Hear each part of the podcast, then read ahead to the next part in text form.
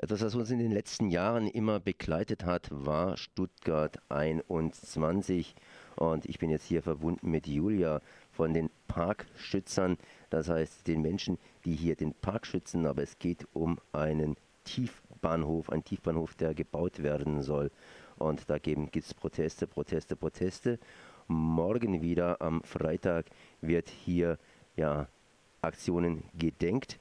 Und äh, Julia, das ist natürlich jetzt eine fast unendliche Geschichte mit Stuttgart 21, aber diese Geschichte, die schreitet natürlich auch Stückchen für Stückchen voran. Ich möchte von dir im Grunde genommen wissen, wo stehen wir jetzt bei Stuttgart 21? Zuerst mal guten Morgen noch. Ja, guten Morgen, Konrad. Also, ähm, im, also ganz konkret auf die morgige Situation bezogen, äh, das soll eine Gedenkveranstaltung sein. Äh, und zwar wurden vor zwei Jahren äh, sollten 170 Bäume im mittleren Schlossgarten gefällt werden. Das war noch nach dem äh, brutalen Polizeieinsatz vom 30.09. Also ähm, und Dort haben 1000 oder 2000, also 21 Gegner, sind dort zusammengekommen und haben sich eben dem entgegengestellt. Und seither, also innerhalb von den letzten zwei Jahren, ist dort nur noch diese hässliche Brache.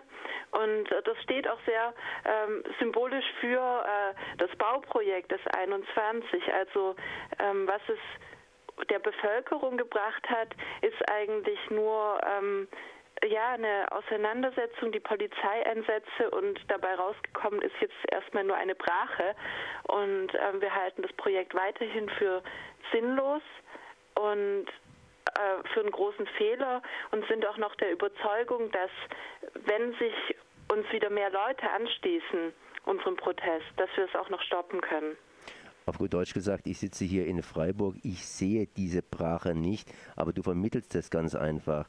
Sprich, vor zwei Jahren, da hat man einfach schlicht und ergreifend Bäume gefällt, mhm. Tatsachen geschaffen. So ein Baum, der braucht Jahre, unter Umständen sogar Jahrhunderte, bis er ein schöner, großer, kräftiger Baum geworden ist. Und das ist jetzt ganz einfach nichts anderes als eine hässliche, irgendwie geartete Fläche, auf der erstmal nichts geht und das seit zwei Jahren. Ja, und es wird auch noch schlimmer werden durch diese ganzen ähm, Umbaumaßnahmen und der Bauschutt, der dann irgendwann abtransportiert wird. Es entwickelt sich einfach Stuttgart zu, ähm, also dort entwickelt sich einfach ein totaler Verkehrskollaps. Und das haben wahrscheinlich auch nicht die Leute bedacht, als sie gedacht, als sie vielleicht in der Volksabstimmung gemeint haben, ja, wir wollen jetzt diesen Tiefbahnhof. Und jetzt haben wir zwei Jahrzehnte Verkehrskollaps. Mittlerer Schlossgarten, das ist eine Sache. Es gibt aber da auch noch den Rosensteinpark. Das ist auch eine wunderbare Landschaft. Da habt ihr einige Bilder gepostet im Internet. Äh, eine wunderbare Landschaft ist gut. Die soll sich auch ganz gewaltig ändern, beziehungsweise hat sich bereits geändert. Und in dieser Woche war eins angesetzt, und zwar ein ganz, ganz komisches Urteil in das Antonietta verstrickt ist. Eine Frau, eine Aktivistin bei euch, die nichts anderes getan hat, als auf einige dieser Bäume Kreuze drauf zu malen, weil diese Bäume eben gefällt werden sollten. Mhm. Kannst du irgendwas sagen zu diesem Urteil? Ist da ein Urteil gefällt worden? Ist da was gelaufen? Ja, also die Antonietta, die hat 63 Bäume eben mit einer weißen Kalkfarbe markiert, also total unschädliche Farbe. Ihr wurde dann gemeinschädliche Sachbeschädigung vorgeworfen. Und zwar, ähm, weil es sich äh, bei dem ähm, bei dem Rosensteinpark um eine historische Parkanlage handelt, äh, die zur Erholung der Bevölkerung dient. Und äh, das ist natürlich total absurd, weil in dem Urteil heißt es erstmal oder in diesem Strafbefehl historische Parkanlage und äh, die der Erholung dient und dann werden aber diese ganzen Bäume gefällt. Ähm, Antonietta hatte jetzt Glück, das Verfahren wurde eingestellt, allerdings mit zwei Auflagen, die sie dann auch akzeptiert hat.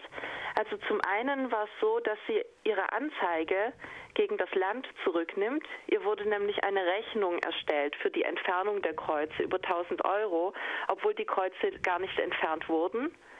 Und daraufhin hat sie eben eine Anzeige gestellt wegen Betrug. Die hat sie zurückgenommen. Die zweite Auflage ist, dass sie eben diese Bäume entkreuzigt wieder.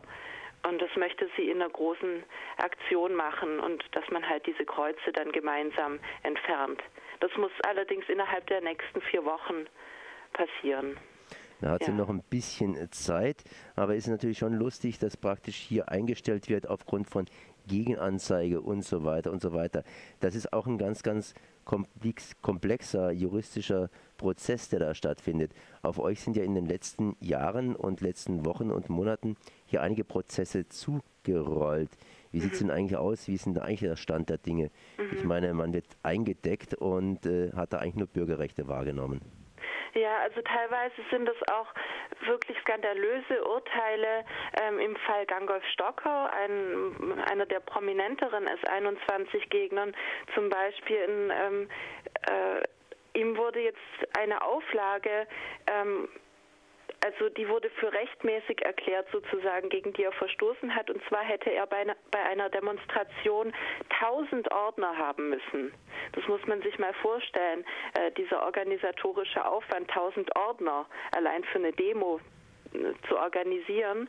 Und das ist natürlich ein klarer Einschnitt auch in das Versammlungsrecht, wenn die Schwellen für ähm, Versammlungen und Demonstrationen so hoch angesetzt werden, äh, dass dass es eigentlich ein normaler Bürger gar nicht mehr ähm, organisieren kann. Und natürlich diese ganzen Nötigungssachen. Also anfangs waren ähm, Demonstrationen am Bauzaun einfach eine Demonstration. Mittlerweile wird es als Nötigung geahndet. Hier auch wieder eine Verschlimmerung. Äh, nochmals 1000 Ordner, das heißt, er hat eine Demonstration angemeldet und dann hätte er hier zu dieser Demonstration praktisch 1000 Leute irgendwie mobilisieren müssen, die speziell Verantwortung für die übrigen übernehmen. Genau, also Verantwortung nicht direkt, sondern dass die ihm einfach helfen, seine Auflagen durchzusetzen. Die Rechnung geht so, dass ähm, 50 Teilnehmer ähm, benötigen einen Ordner. Und ähm, er hat einfach den Fehler begangen, dass er eine realistische Zahl in seinen Versammlungsbescheid äh, reingeschrieben hat. Und da war es, oder in seine Versammlungsanmeldung vielmehr. Und zu den Zeiten waren eben auch noch mehrere Tausende auf den Demos und so kam dann diese absurde Anzahl der Ordner zustande. Und äh, wie wurde er dann belangt, beziehungsweise hat man dann übernommen? Also er konnte natürlich diese Ordner dann nicht stellen und ähm, der, die Gerichtsprozesse in dem Fall und in noch ein paar weiteren, auch ähm, versammlungsrechtlich, die äh, ziehen sich jetzt schon seit Jahren. Ähm, Jetzt ist es so, dass, ähm, dass er ähm, auf Bewährung verurteilt wurde wegen dieser Ordnersache, weil er eben nicht genug Ordner hatte. Äh, aber er möchte dagegen vorgehen und das Urteil nicht akzeptieren. Jetzt äh, haben wir ja in der Zwischenzeit, ich meine, Stuttgart 21 ist ja auch schon ein bisschen äh, zieht sich auch schon ein bisschen hin. Äh, mhm. Die sind praktisch unter Schwarz gestartet und unter äh, Rot-Grün bzw. Grün-Rot geht es hier weiter. Ähm, hast du irgendwo das Gefühl, dass da äh, eine gewisse Änderung im Verhalten stattgefunden hat und man das ein bisschen äh, fairer betrachtet oder äh, machen die weiter wie bisher oder wie es so schön heißt, die Regierung geht und kommt und geht und kommt, aber die Verwaltung bleibt? Also ich muss sagen, dass wir schon sehr enttäuscht sind vom Verhalten gerade der Grünen, die ja als Protestpartei ähm, auch in, also in die politische Landschaft gestartet sind und mittlerweile ähm, haben wir den Eindruck, dass sie ihre Spielräume einfach nicht ausnutzen. Also es könnte viel mehr passieren. Ähm, dass, wenn man jetzt auf Parteiebene sieht, dann ähm, kommen teilweise mehr Anfragen von den Linken und mehr kritische Fragen als von den Grünen. Aber es gibt natürlich auch Ausnahmen und es gibt auch äh, grüne Politiker, die noch unseren Protest unterstützen. Aber im Großen und Ganzen ähm, sind wir da sehr ernüchtert als Bewegung. Ihr habt morgen eine Gedenkveranstaltung. Am 25. Mai wird es wieder Kommunalwahlen geben. Äh, habt ihr da was hingeplant, beziehungsweise wird dahin ein bisschen mobilisiert oder äh, kann sich da ein bisschen was auch in Stuttgart selber politisch ändern? Wie? Also ähm, was jetzt die Kommunalwahl betrifft, haben meines Wissens äh, haben wir dort noch nichts Konkretes geplant. Ähm, wir werden natürlich dranbleiben und versuchen auch das Thema der Wahl für ähm, die Belange von S21 oder von den S21-Gegnern auch zu nutzen.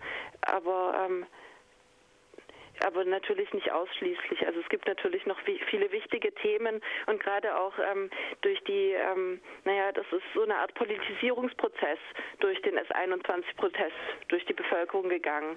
Und ich glaube, dass jetzt viel mehr Leute einfach wachsam sind und den ähm, auch viel bewusster ihr Recht zu wählen ausnutzen und den Politikern auch auf die Finger schauen. Und ich denke, das wird spannend werden, die nächsten Wahlen du zumindest, Julia, sagst dir, die Sache ist noch nicht gelaufen, Protest lohnt sich.